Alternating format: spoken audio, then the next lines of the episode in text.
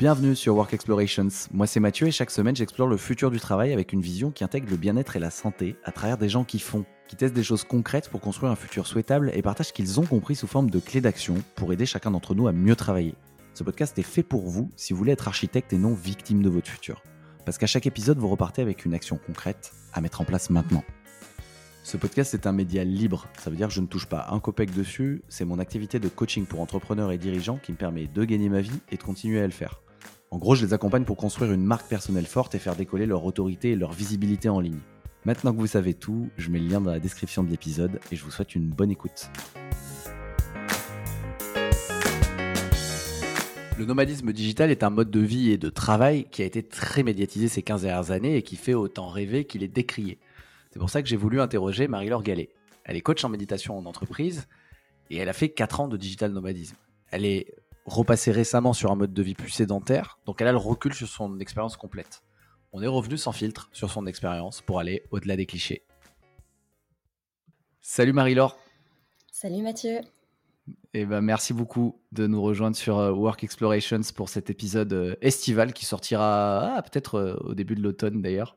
c'est un épisode sur le digital nomadisme. En fait, ça fait un moment que, que je voulais traiter le sujet parce que le nomade digital, bah, c'est celui ou celle qui travaille en, voyageant parce qu'il a une activité qui lui permet de vivre euh, a priori n'importe où, du moment qu'il a une connexion euh, Internet et son ordinateur.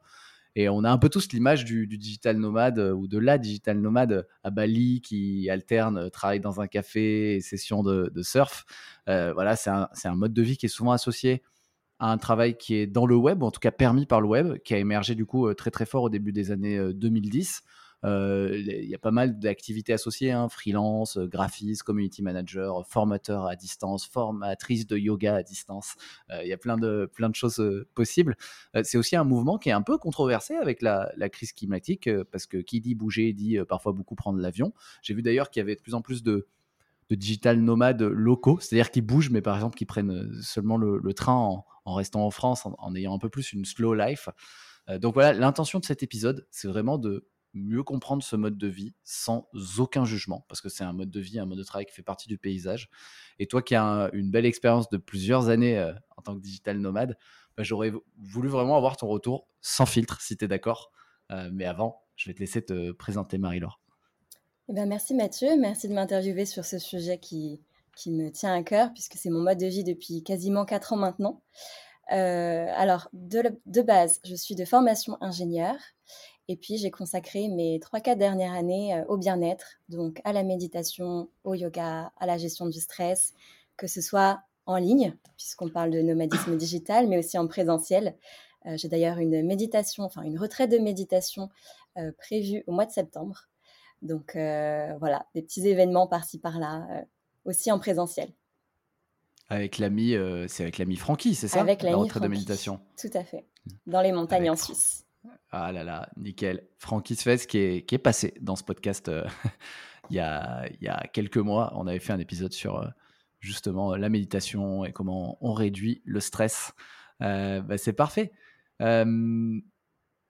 Est-ce que tu pourrais enfin raconter, tu as passé quand même 4 ans quasiment sur ce mode de vie, est-ce que tu pourrais raconter ton aventure dans les grandes lignes, tu vois? Les, grandes lignes, peut-être qu'il y a eu des étapes ou peut-être juste les grandes lignes géographiques, tu vois? On va démarrer un peu en ayant la vision globale si, si tu es d'accord. Oui. Alors déjà, il faut savoir que c'est pas forcément un mode de vie que j'ai planifié. Ça m'est un peu tombé dessus. Euh, comme je le disais, je suis de formation ingénieur et je travaillais dans une start-up. Euh, cette start-up, en décembre 2019, a eu un problème de levée de fonds et a dû licencier bah, une bonne partie des employés. Et vu que je faisais partie des derniers arrivants, euh, je fais partie du lot. Et euh, je me suis retrouvée sans emploi et aussi sans logement puisque je partageais à l'époque le logement avec euh, mon compagnon et on s'est séparés quasiment la même semaine. Donc ça a été pour moi une, un grand chamboulement de vie et une liberté aussi retrouvée.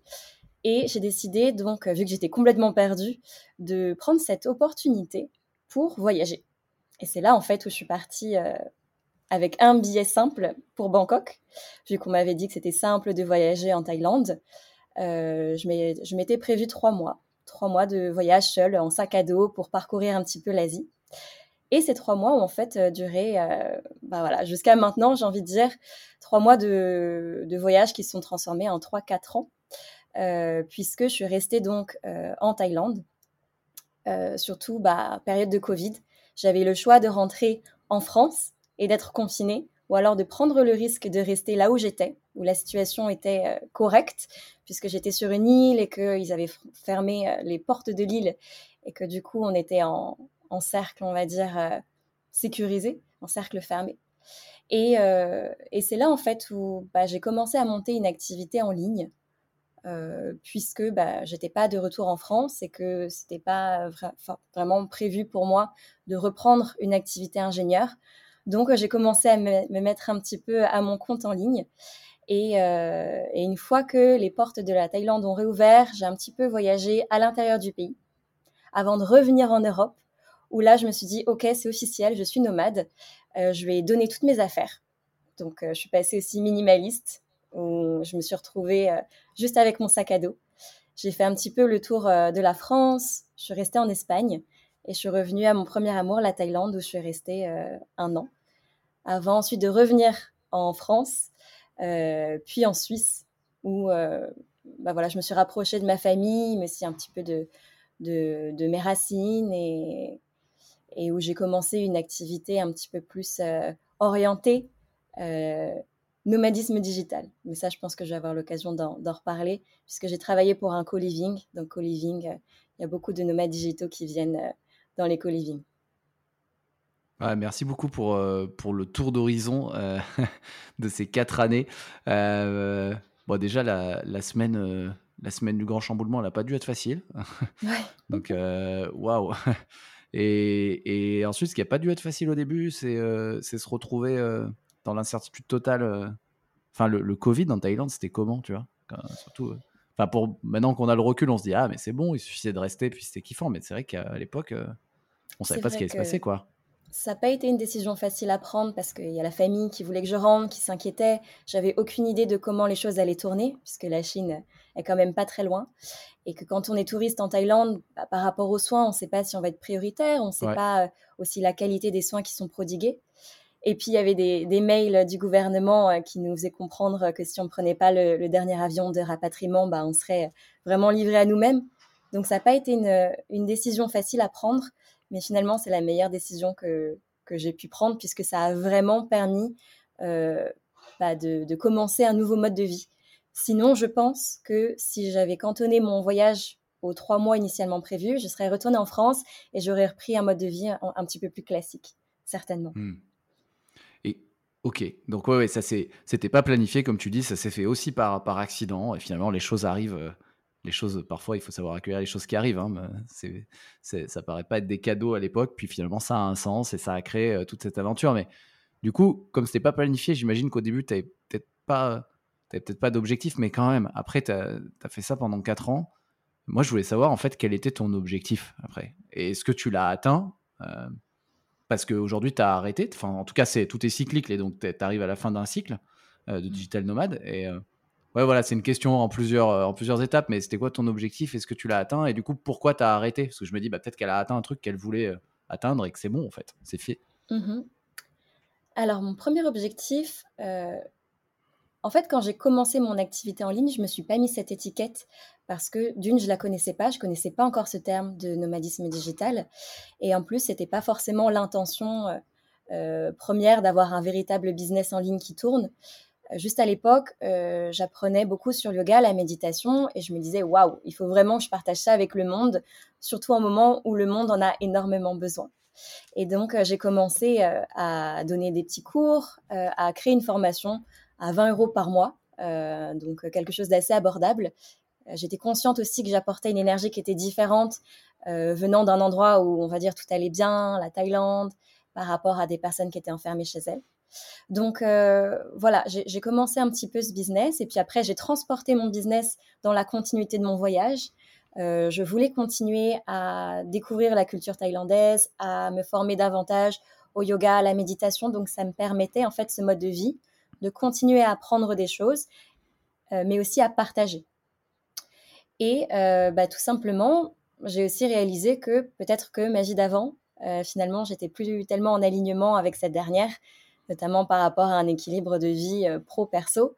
que j'avais plein de projets quand j'étais sédentaire, une vision de l'avenir assez tracée, et qu'en fait, c'était plus du tout la personne que j'étais.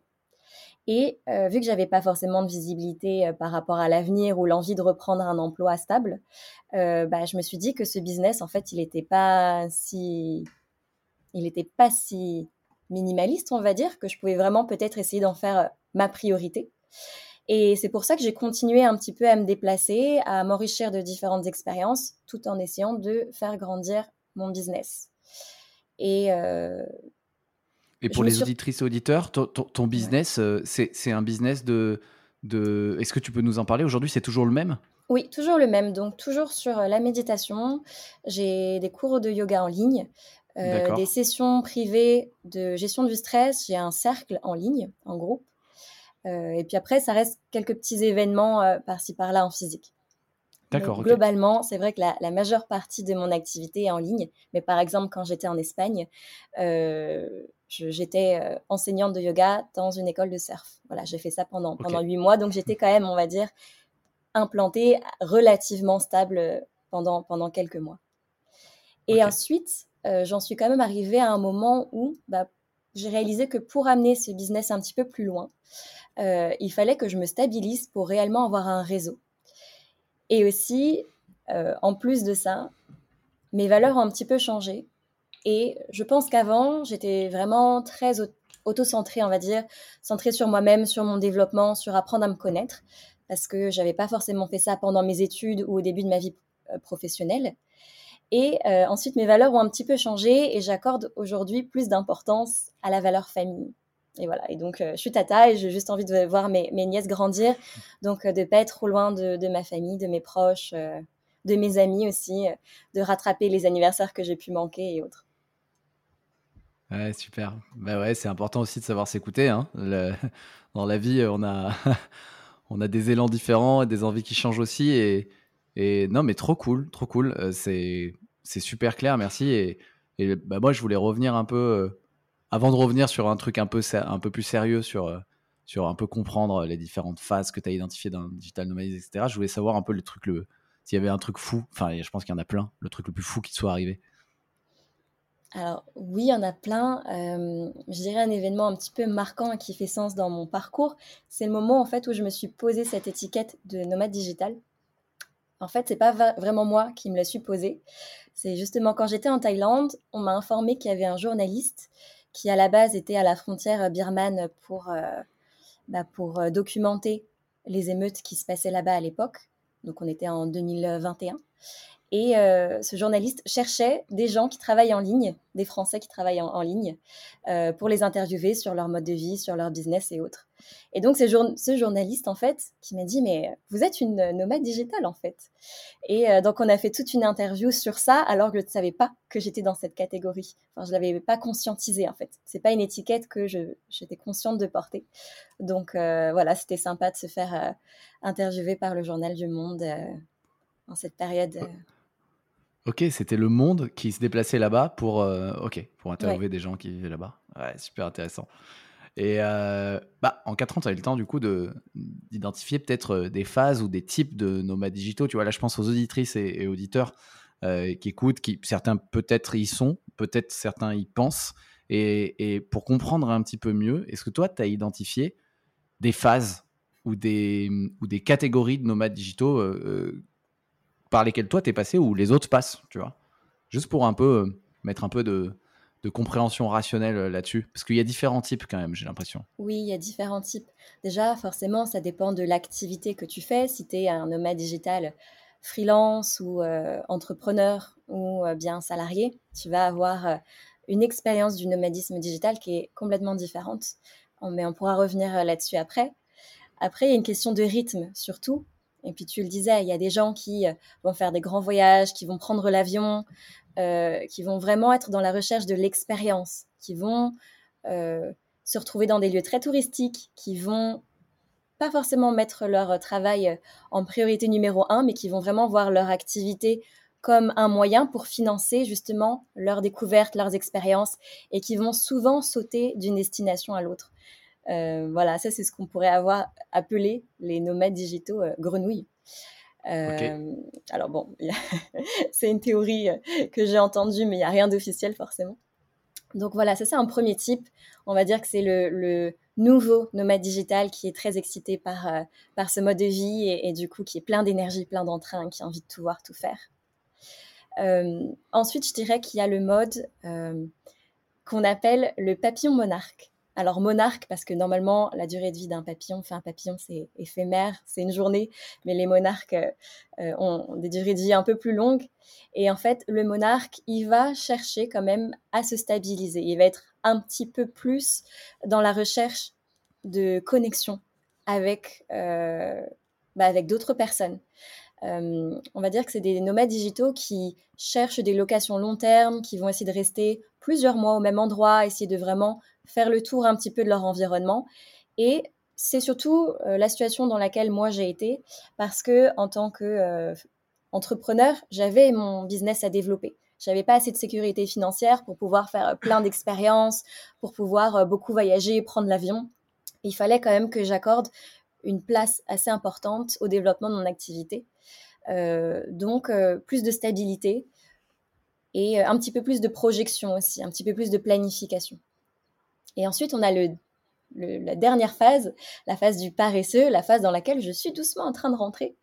Euh, c'est euh, le nomade qui cherche bah, se sédentariser en quelque sorte, qui va pas renier ses envies de nomadisme, mais qui cherche vraiment à s'intégrer dans une communauté locale, qui va vraiment euh, chercher des locations, par contre vraiment long terme, voire même à acheter dans un environnement dans lequel il est tombé amoureux ou alors euh, quelqu'un qui justement va être amoureux d'une personne et qui va vouloir euh, rester euh, dans une ville ou proche d'un endroit pour avoir un petit peu plus de racines. Hmm. Merci beaucoup pour les, pour les différents types de nomades digitaux et, et ouais, j'ai l'impression que ça correspond un peu à des phases quoi aussi. Hein. C'est qu'en fait, tu es d'abord grenouille, ensuite, mmh. ensuite papillon et ensuite, et ensuite paresseux parce que parce que rester à faire la grenouille tout le temps, c'est impossible, je pense. Enfin, même financièrement, en plus. Enfin, c'est Mais après, c'est pas forcément linéaire, ça peut être cyclique, dans le sens où tu peux avoir ta phase de paresseux et d'un coup te dire, OK, je vais repartir à l'aventure, je me suis rempli les poches à nouveau, euh, j'ai envie de, de, lâcher un peu ma structure et de, de me nourrir à nouveau d'expérience un petit peu, euh, de sauter d'expérience en expérience. Ok, ok. Et, et toi, justement, comment tu comment tu t'organisais? Parce que c'est toute une orga. Du coup, j'ai bien compris que tu étais plutôt euh, papillon monarque. Donc, euh, tu restais quand même dans des endroits euh, plusieurs semaines, voire plusieurs mois, pour développer ton activité, te, quand même te lier avec les gens, avec les, avec les localités et, vraiment t'imprégner de la culture locale. Mais, mais bon, c'est quand même toute une orga, tu vois. C'était quoi pour toi? Enfin, ça nécessitait quoi, tu vois? Alors, moi, le challenge en plus par rapport à mon activité, bah, en comparaison de personnes qui vont faire, je sais pas, du marketing ou qui vont être web développeurs, c'est qu'au-delà de la bonne connexion Internet, il me fallait aussi un espace approprié, un espace relativement calme où je puisse poser mon tapis de yoga pour pouvoir donner des sessions de qualité. Euh, et, ça, en fait, ça a demandé un petit peu d'organisation pour m'assurer d'avoir toujours des logements qui me permettaient d'avoir cet espace. Euh, donc, en fait, ce que je faisais généralement, c'est que j'avais des semaines un peu on-off, un petit peu en, deux temps. Donc, les vendredis, samedis, dimanches, lundi, généralement, j'avais pas de rendez-vous, j'avais pas forcément euh, de, contraintes, on va dire, de visio ou autre, ou de session. C'était plus de la préparation, on va dire, euh, par rapport à ma communication, de la préparation de séance. Et ça me permettait en fait de me déplacer. Ça me permettait de voyager, d'aller d'un endroit à l'autre, de me déplacer pour m'assurer le mardi d'être dans un environnement qui me permettait d'assurer une bonne qualité euh, de connexion, un bon espace, etc. Donc en gros, le mardi, mercredi, jeudi, euh, j'étais sûre de pas vraiment bouger et d'être dans un endroit approprié. D'accord. Mais mes élèves, je les ai emmenés partout. Hein. Je les ai emmenés euh, dans des petites chambres d'hôtel, je les ai emmenés dans des couloirs, dans des dortoirs. ils ont bien voyagé avec moi. Des fois, c'était la belle vue avec la mer derrière. Des fois, c'était un petit peu moins glamour. Mais j'ai toujours réussi à m'en sortir. Mais ça rajoute un stress. Eh oui, parce que là, là, en fait, ce que tu es en train de dire, c'est que c'était un moment où tu étais presque en mode grenouille. Tu restais dans le pays euh, qui était la Thaïlande, mais tu bougeais toutes les semaines, quoi. Alors, pas forcément toutes les semaines, mais oui, dans ma phase, on va dire, euh, Alors, j'ai réussi à avoir un petit peu les deux, dans le sens où j'avais, euh, là où j'étais basée, un logement que je louais sur le moyen terme, on va dire sur plusieurs mois, mais j'avais des phases où j'allais me déplacer tout en gardant mes affaires à un endroit, j'allais me déplacer euh, un petit peu autour pour des événements, pour des formations, des festivals et autres. Et donc oui, ça me demandait un petit peu de, de gestion, de logistique. Ok, donc gestion logistique et semaine coupée en deux, c'est intéressant ça quand tu es entrepreneur et que tu bosses quand même et que tu te, tu te déplaces. Euh, vraiment, il y a les jours de déplacement où du coup tu fais tes tâches administratives, ta communication, tu bosses sur ta boîte. Et les moments où tu es euh, dans un endroit fixe, tu pouvais bosser pour tes clientes ou tes clients. Complètement. Ok, ouais, non mais super intéressant. Et le, et le rythme de boulot, enfin je me rends pas compte, euh, du coup, on a l'impression, euh, si on regarde euh, ton Instagram, bah ouais, elle a fait que voyager, elle a fait que bouger. En fait, ça, on, on se rend pas compte de ce côté boulot. Et en même temps, bah, comme tu es toute seule livrée à toi-même, je me dis, bah, en fait, c'est à toi de te mettre tes limites et il y a moyen en fait, de faire que bosser. Enfin, toi, ça, ça fonctionnait comment? Que bosser. Après, c'est aussi euh, l'avantage de faire quelque chose qu'on aime en fait, euh, on me demande si je prends des vacances, mais j'en ai pas besoin parce que même si je prenais des vacances, je ferais exactement la même chose. Donc ça, c'est vrai que c'est un petit peu les avantages, mais les pièges des métiers passion, c'est euh, bah, qu'il n'y a pas forcément de limites. Euh, par contre, ce qui, ce qui est à prendre en compte, c'est quand même la charge mentale. et c'est quelque chose sur lequel je pourrais mettre le haut là, parce que quand on vante les mérites du nomadisme digital, quand on en parle, justement, on vante les mérites de la liberté, de l'organisation, mais il y a aussi toute une partie charge mentale euh, qui intervient. Et déjà, il y a la charge mentale euh, intrinsèque quand on est entrepreneur, qu'on essaye de lancer un business, euh, qu'on n'a pas forcément les clés. Il y a énormément de choses qu'il faut réussir à maîtriser, surtout dans les milieux du bien-être et autres. C'est pas forcément les milieux qui sont les plus faciles à, voilà, à marketer, hein, à rendre lucratif. Mais en plus, vient se rajouter cette charge de je suis nomade, il faut que je trouve euh, des logements chaque fois, il faut que je m'organise, il faut que je m'adapte à la culture du pays, il faut que je m'adapte euh, euh, bah, aussi aux horaires, que si je suis souvent en train de me déplacer, que bah, tout simplement, mais que je trouve comment me nourrir, parce qu'on peut avoir notre, notre routine, enfin si on n'a pas de routine, on peut avoir notre vie qui est complètement décousue. Hmm. Toi, tu avais, mis en place une routine, du coup, une routine transportable? Obligé. Euh, ouais. et, ça, pour moi, c'est euh, vraiment important euh, si on veut se lancer dans le nomadisme. C'est vraiment important d'avoir des ancrages, d'avoir des repères, sinon on peut très vite partir dans tous les sens. il faut réussir à prendre soin, donc forcément de son mental, parce qu'il y a beaucoup de charges mentales qui, qui s'accumulent. Donc euh, voilà, essayer d'avoir euh, quand même des temps de pause, euh, d'avoir des moments où on prend le temps de s'éclaircir l'esprit, peu importe la façon, mais aussi avoir des, des encres. et ça, en fait, ça peut être une routine de sport, ça peut être même un livre, un livre favori, ou alors avoir un moment dans la semaine où on va appeler ses amis, mais avoir en fait des, repères qui nous ramènent toujours un peu à qui on est et à des bases, à des racines, mais qui sont transportables. Toi, c'était appel à des amis, sport et livres? Oui, moi, c'était surtout euh, sport. Si tu prends mon, mon sac à dos, euh, il faut que toute ma vie rentre dedans. Donc, j'avais, euh, enfin, j'ai un TRX, une sangle de suspension pour faire des exercices un peu partout dans les parcs, avec quelques bandes, élastiques et autres.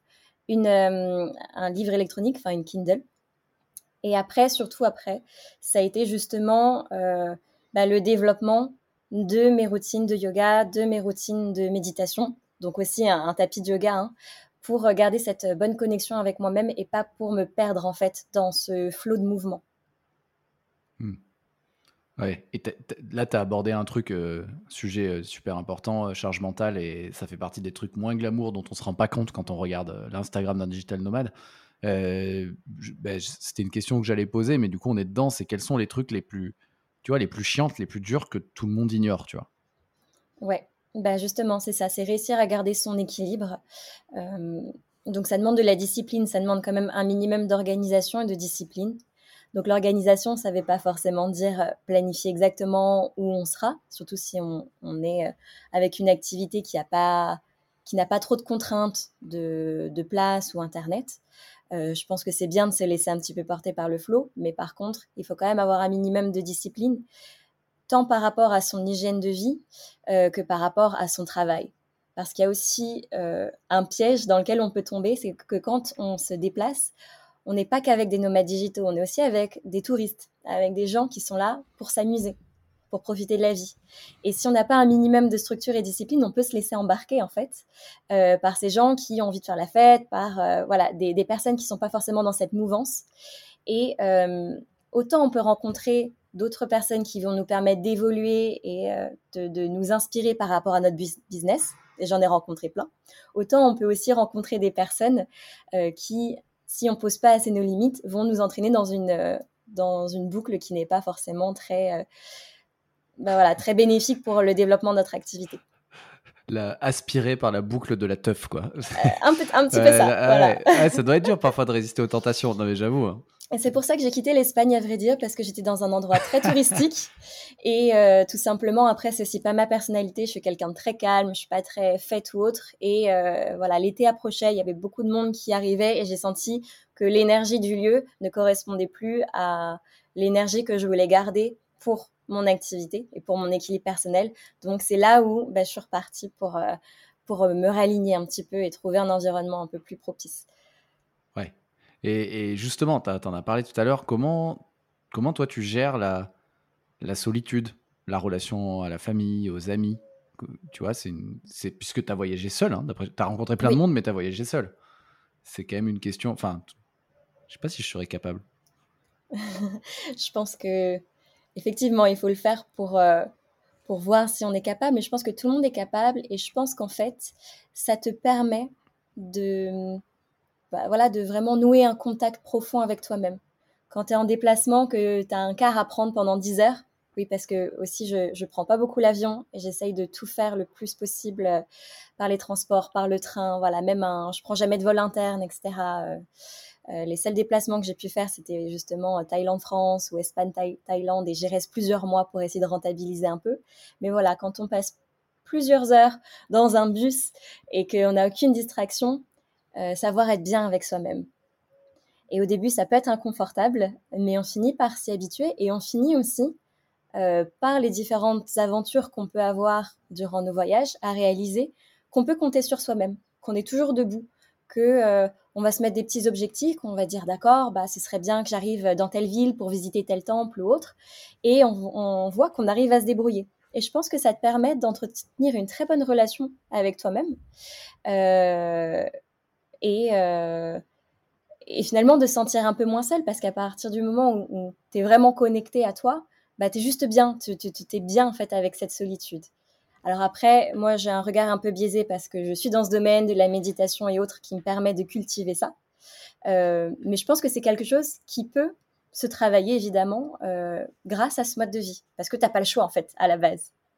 Et puis finalement aussi on fait plein de rencontres. Alors il y a des rencontres qui vont sembler très superficielles et des rencontres qui le seront moins. Et même si des fois, ça va être une rencontre pour quelques jours, il peut quand même y avoir des échanges suffisamment forts pour que le lien se garde et qu'en fait, on se décide de se revoir à l'autre bout du monde. Et c'est là, en fait, où tu réalises que la planète peut être ta maison. Et c'est trop beau, des personnes, ça m'est arrivé moi personnellement, euh, des gens que j'ai rencontrés justement en Thaïlande, que j'ai revus à Barcelone, et puis après, je les ai revus en Suisse, et on est venu se rendre visite. Et, le monde te paraît comme euh, vraiment tout interconnecté, et, et tu te sens chez toi presque partout. Et justement, alors en 4 ans, tu as, croisé énormément de monde, mais en vrai, tu as, noué combien de, rencontres que tu gardes, tu vois? Je pense que euh, j'ai noué, on va dire, les 5 relations très fortes, donc des nouvelles relations. Et je dirais que c'est des relations très fortes parce que c'est des gens euh, qui sont vraiment alignés un petit peu avec qui je suis, qui ont oui, qui ont des valeurs similaires, qui ont une façon de voir euh, la vie qui me correspond bien. Et du coup, euh, c'est des relations très très fortes que, j'ai pu nouer. J'en ai noué plein, mais on va dire des, relations vraiment profondes. j'en ai j'en ai cinq là qui me viennent et, c'est super. Ouais, c'est déjà magnifique. Et en même temps, on peut pas nouer des relations fortes avec mm, plein de monde. En fait, c'est juste pas possible. Donc, donc ouais, ok, ok, ok. Et bah, pour quelqu'un qui voudrait se lancer dans le qui voudrait tenter l'aventure euh, digital nomade, peu importe euh, le format, mais en tout cas partir, euh, partir seul. est-ce que tu as quelques règles d'or, tu vois tu, Avant d'y aller, tu, tu, recommanderais quoi, tu vois? Ouais. Alors déjà, peut-être euh, un minimum, pas forcément de planification, mais au moins de vision par rapport à son budget. Parce que c'est sûr que quand on voyage, bah, mine de rien, même si on voyage dans des pays euh, où le coût de la vie est moindre, ça coûte, ça coûte de l'argent. Ça coûte plus cher de, de louer, d'aller dans des hôtels que d'avoir une location long terme. Euh, bien sûr, les transports et autres. Euh, donc, juste avoir un peu une vision par rapport au budget pour réussir à, à se projeter. d'être, d'avoir cette intention de garder une discipline qui soit propice au maintien de son équilibre pro-perso. Donc, euh, mettre en place euh, des choses, par exemple pour son système nerveux, euh, que ce soit bah, rien que, tu vois, par exemple prendre des douches froides, manger sainement. on peut aller dans des hôtels, on peut beaucoup se déplacer et continuer de cuisiner. Donc, ça demande un petit peu plus d'efforts, mais sur le long terme, franchement, ça paye et c'est important. Donc voilà, la discipline. Et puis quand même, je pense ne pas trop perdre pied par rapport à ce qui pourrait se passer à la maison. Donc c'est vrai que c'est bien de se déconnecter, de rentrer dans une autre bulle, mais euh, ça fait du bien de garder un petit contact avec ses racines, avec euh, la famille, avec les amis, euh, parce que parfois on peut se retrouver un petit peu dans des bulles, et puis mine de rien, c'est important de se rappeler d'où on vient et, voilà, et qui, qui nous a connus, enfin qui nous a soutenus dans des moments qui pouvaient être difficiles et de garder un petit peu ce, lien. Hmm. Donc avoir une vision sur son budget, poser une intention euh, euh, en termes de routine pour garder un, certain équilibre hmm. euh, et, garder le lien avec ses racines. Ok. Ouais. Et je pense d'être super ouvert au changement. Donc forcément, ça demande beaucoup d'adaptation, mais il faut s'écouter, il ne faut pas s'enfermer dans un mode. Il ne faut pas se dire, euh, bah voilà, pendant deux ans, je vais bouger énormément, je vais faire plein d'activités, passer d'une aventure à l'autre. En fait, il faut vraiment rester à son écoute. Euh, on ne sait pas forcément quel type de nomadisme digital va nous correspondre avant d'y être. Et euh, voilà, il ne faut pas se dire euh, s'enfermer dans une case et trop faire de la projection. Je pense que c'est important quand même de rester à son écoute et de s'autoriser à évoluer, à, changer un petit peu. Même si on a dit à tous nos amis, à toute notre famille, oui, je vais partir pendant un an. En fait, peut-être que non, c'est pas un mode de vie qui te correspond ou que tu as envie de le vivre différemment. Et dans ce cas-là, il faut être OK avec le fait de réadapter. Et, c'est OK, en fait, on évolue. Donc, il euh, faut, être en paix avec ça. Ah, très bien, très bien. Euh, tout à l'heure, tu as parlé de, de co-living. En fait, je voulais savoir, toi, quel, euh, puisque tu as dû t'adapter en permanence, tu as monté ta, ton activité en même temps que tu étais nomade et donc en déplacement. Tu as découvert, enfin, quels sont les nouveaux modes de travail euh, que tu as découvert? Puisqu'en fait, on est sur un podcast sur le futur du travail et je me dis que mmh.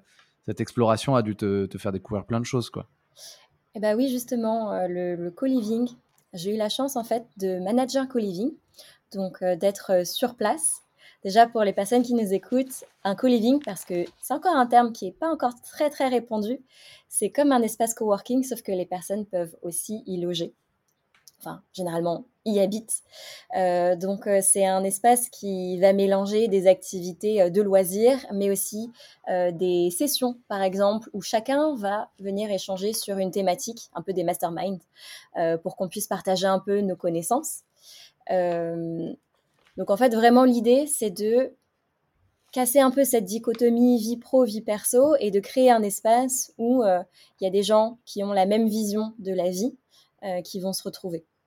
Donc moi, j'ai eu la chance de pouvoir gérer ces espaces, euh, d'animer la vie sociale, mais aussi voilà un peu organiser le lieu. Et c'était très très chouette comme expérience parce que ça m'a permis de rencontrer plein de nomades digitaux avec des profils complètement différents avec des âges aussi différents, des activités différentes, et de voir qu'en fait, le nomadisme digital, c'est un mode de vie, mais que ça reste une boîte quand même très très large. Ouais. Et, et ça, c'était où du coup? J'ai fait ça en Suisse, dans les montagnes. C'était en Suisse. Donc c'était un chalet. Le matin, on allait euh, sur les pistes euh, ou faire de la rando. Et puis après l'après-midi, euh, le salon se transformait en espace de coworking. On sortait tous les PC, on travaillait. Et puis le soir, on dînait ensemble, on jouait aux cartes. Et je pense qu'en fait, au-delà de, de révolutionner un petit peu nos modes de travailler, c'est aussi révolutionner nos modes de vie et nos modes de logement. Parce que euh, ça permet de, faire de nouvelles expériences de logement, de partager les frais, d'habiter en fait dans des endroits où peut-être que bah voilà, tu, n'aurais pas les moyens de, t'offrir. Je sais qu'il y a un château co-living en France où tu peux loger dans un mmh. château pendant plusieurs semaines, plusieurs mois. Et, je pense vraiment que c'est le futur. De se regrouper, de se réunir. Mais c'est trop bien. Ouais, en fait, euh, j'ai jamais. Enfin, je sais que ça émerge, etc. Mais je, mais je me suis jamais penché de près là-dessus. Mais du coup, je me dis, c'était génial parce que tu étais rémunéré pour organiser ça. Oui. Enfin, à minima logé, etc. Et en parallèle, tu bossais sur ton, sur ton business. Mais attends, mais pourquoi t'as arrêté? Ah, C'est parce que t'étais en mode euh, euh, papillon et qu'il fallait partir autre part Oui, alors il y, avait, il, y avait, il y avait plusieurs raisons. Après, ça a été un peu des deux côtés.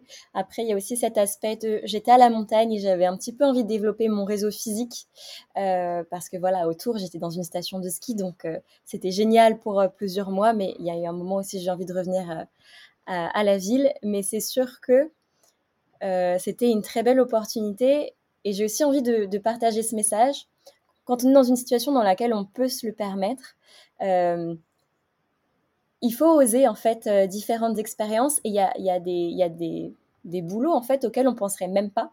On peut avoir tendance à dire que voilà, il y a que des boulots classiques, alors qu'en fait, il y a un million de façons de travailler. Et euh, il y a plein d'opportunités qui peuvent s'ouvrir à nous quand, on, quand on est un petit peu mobile aussi quand on quand on n'a pas trop de contraintes, euh, on peut avoir des super jobs. Euh, il suffit de, de s'ouvrir un peu euh, l'esprit et, et, de faire quelques recherches et on peut avoir des, des très belles opportunités. Et, justement, bah, merci pour le message. c'est quoi les, les, plus grands apprentissages pour toi sur ces quatre dernières années? Tu vois, ça peut être perso, pro. Hein. Ouais. Parce que c'est très lié. Tu nous as dit qu'il n'y avait plus de frontières en fait.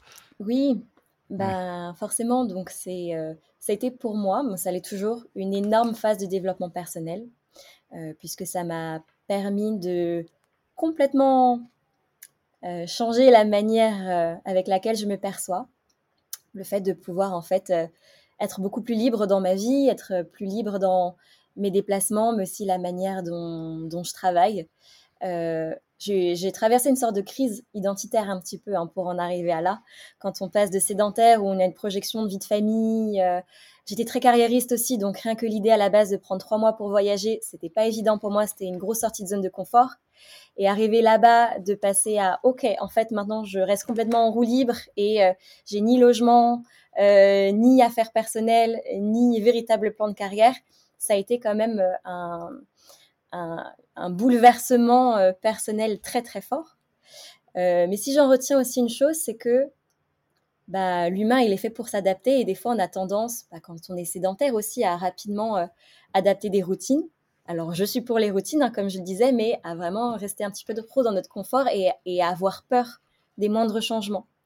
Donc, c'est doucement, en fait, en amenant des changements à nouveau, qu'on retrouve le goût aussi euh, du nouveau et de l'aventure et qu'on se redécouvre en fait. Et euh, le dernier point, c'est que au-delà de, pouvoir euh, m'adapter facilement, je réalise que j'ai pas besoin de beaucoup pour vivre.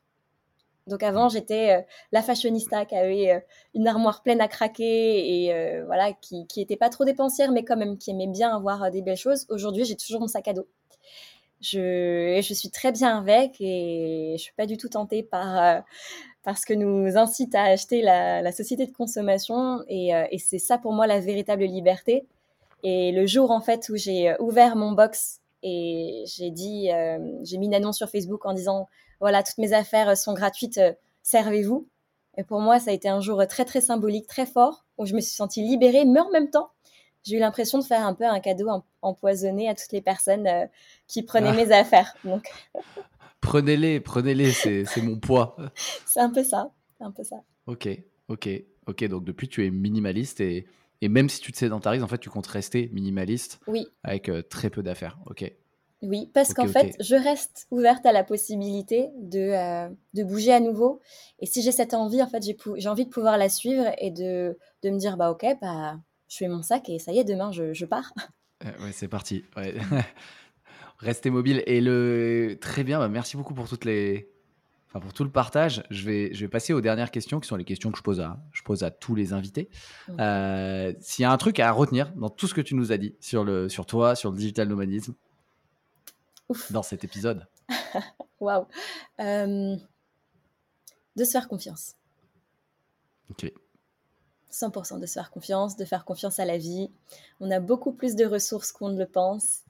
Et, euh, et oui, il faut juste y aller, il faut pas avoir peur saute et le filet apparaîtra. Ouais, c'est un petit peu ça. Euh, est-ce que tu as une. Est-ce que tu, tu, voudrais partager ici une, une personnalité qui t'inspire? Ça peut être un livre, euh, quelqu'un, une maître à penser, un maître à penser. Euh, est-ce qu'il faut que la personne soit française ou Aucune contrainte. Ok. Alors moi, ça peut être Ryan Gosling. Hein. Ça, ouais. Euh, n'importe qui. c'est d'actualité, mais c'est pas forcément mon cas. Euh, une personne qui m'accompagne au quotidien, bon, qui ne le sait pas, hein, mais qui m'accompagne au quotidien depuis ben, maintenant quasi deux ou trois ans, euh, c'est Sam, Sam Harris, un peu avec l'accent, qui est donc écrivain, philosophe, mais aussi neuroscientifique, et qui a, qui a fait plein de choses, mais qui a aussi créé cette application qui s'appelle Waking Up et euh, c'est une super application de méditation. Donc il y a des applications, enfin pardon, il y a des méditations guidées, mais il y a aussi euh, des interviews, des podcasts. Et euh, c'est ça en fait qui m'a permis de, réaliser que la méditation pouvait être une discipline à part entière. Et, et, ça m'a énormément nourri en fait pour, pour la personne que je suis, mais aussi pour le cheminement de vie que j'ai pu prendre. Donc voilà, c'est pas forcément une, une, une, application qui est très accessible dans le sens où ça va pas forcément traiter les questions de gestion du stress, ou, mais ça va vraiment aller sur des sujets, euh, on va dire, un petit peu plus profonds, comme euh, la conscience, comme la non-dualité. Et, euh, et c'est juste, ça, ça change, ça change notre façon de percevoir le monde. Ouais, ben merci pour la ref, je connaissais pas. Je vais aller regarder, puis je mettrai ça le, je mettrai le lien pour les auditrices auditeurs dans les, dans les notes de l'épisode pour celles et ceux qui veulent aller regarder. Avant dernière question, Work Explorations, c'est un podcast qui explore le futur du travail. Mm. Euh, à qui dans tes contacts tu voudrais faire une petite passe décisive pour venir partager ici? Alors une passe décisive, euh, je ne sais pas si la personne la prendra cette passe décisive, mais je tente. Euh, je mentionnerai Fanny Kalos, qui est la fondatrice du co-living pour lequel j'ai travaillé, le co-living qui s'appelle Escape. Je pourrais aussi t'envoyer le lien pour que tu le mettes. C'est un, lieu magnifique. Ils ont un co-living donc euh, en Suisse et en Grèce. Et euh, bah, c'est une femme qui est très inspirante. C'est une entrepreneur. Euh, bah, du coup, vu que j'ai travaillé pour elle, je peux dire que c'est une très très bonne leaduse, très bonne manager. Et, et, et voilà. Et je pense qu'elle a vraiment des choses très intéressantes à dire sur le futur du travail. Merci pour la belle passe décisive. Euh, bah, J'irai regarder son, son, profil et puis on verra si elle, si elle veut transformer, si elle veut marquer le but derrière. Euh, dernière question, quel est le, le, meilleur moyen de te suivre, de te joindre, euh, de t'envoyer un petit feedback suite à l'écoute de, de, cet épisode? Euh, LinkedIn. LinkedIn, LinkedIn, LinkedIn. J'essaie de pas trop passer de temps sur les autres plateformes, donc LinkedIn c'est le meilleur moyen. Très bien, les amis, je mettrai uniquement le LinkedIn de Marie-Laure. Euh, et, ça marche, ça marche. Et eh ben merci infiniment pour le partage. Merci à toi Mathieu, c'était très très chouette.